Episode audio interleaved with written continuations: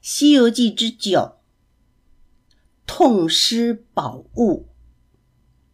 禅院师祖虽然年纪很老，一双眼睛却闪闪有神，三藏恭敬地向他施礼。小和尚拿出一个羊脂玉盘，三个珐琅镶金的茶盅献茶。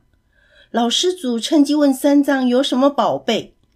悟空提醒三藏说：“师傅，把袈裟拿出来，让他们瞧瞧。”老师祖说：“袈裟算什么宝贝？我这里就有七八百件。”叫人拿出几百件袈裟，一件件抖开挂起，请三藏师徒看。悟空说：“好，收起来。现在看看我们的。”悟空等不及的跑去解开三藏的包袱，取出袈裟，立刻红光满室。袈裟挂满稀奇的明珠，是罕见的佛宝，众人看得目瞪口呆。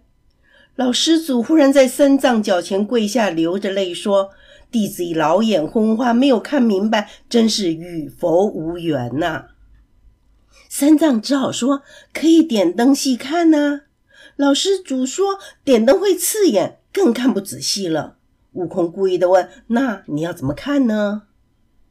老师祖回答说：“可否让我拿到后房细细看一晚，明早再奉还？”三藏听了十分为难，转头看看悟空。悟空向师傅眨眨眼，笑着对老师祖说：“好啊，就让你拿去看吧。”三藏本想拦阻，悟空早已将袈裟递到老师祖的手上。老师祖大喜，忙吩咐众和尚精心准备斋饭，收拾禅房，表现得非常的殷勤。三藏师徒只好回到禅房休息，老师祖也急忙的回到了后房。老师祖在后房看着灿烂的袈裟，又哭又笑的，弄得身边的和尚莫名其妙。有个叫广智的和尚看出老师祖的心事，就对老师祖说：“他们师徒两个人单势薄，何不想个办法杀了他们？宝贝不就归我们了？”老师祖高兴的问：“可是要怎么做呢？”广智在老师祖耳边说了几句，又出去吩咐几十个和尚，趁夜把禅房前后。堆满了干木柴，三藏已经沉沉的睡去，悟空却听见外面杂乱的声响，走到窗边向外一看，明白了，说：“好个奸诈的老和尚，居然要害我们！我就让你尝尝我的厉害！”说着，立刻变成一只蜜蜂，嗖的飞出室外。悟空一个筋斗翻上了南天门，找广目天王借避火罩。天王觉得奇怪，悟空也不跟他啰嗦，一个劲儿的催促，天王只好接他。悟空飞回禅院，把避火罩罩住禅房，保护三藏，然后到后院保护袈裟。他吸气，向地上吹一口，火舌向寺院四周蔓延，众和尚端锅搬香的满寺院的喊着：“着火了！”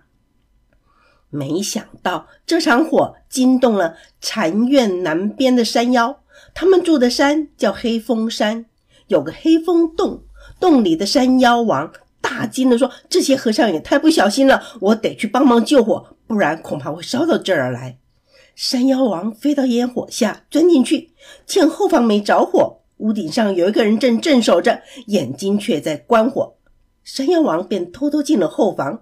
见桌上有个包袱，解开一看，是件稀奇的袈裟。一高兴，火也不救了，拿着袈裟，急忙奔回了黑风山。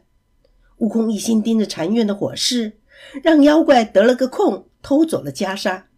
火把禅院烧成了破瓦残壁，和尚们哭个不停。悟空飞往南天门，还了避火罩，又不声不响地回到禅房。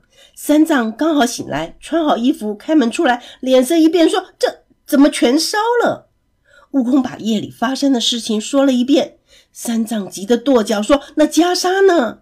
悟空安慰师傅说：“没事。”两人边走边说：“往后房来，准备取袈裟。”和尚见到两个人还活着，吓得乱走，叫的鬼来了。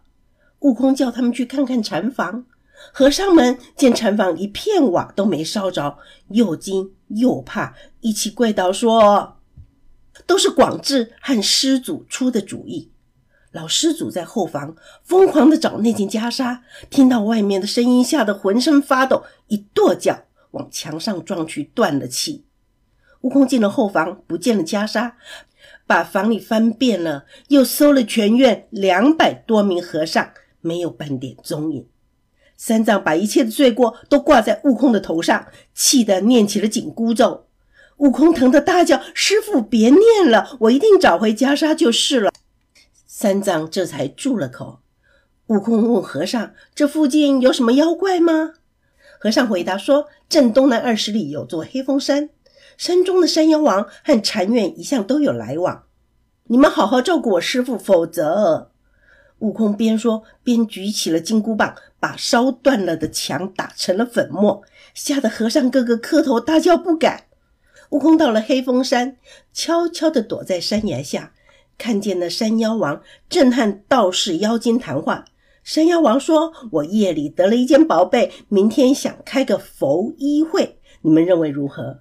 悟空听说，举起了金箍棒朝山妖王打去，山妖王急忙化成了风逃走。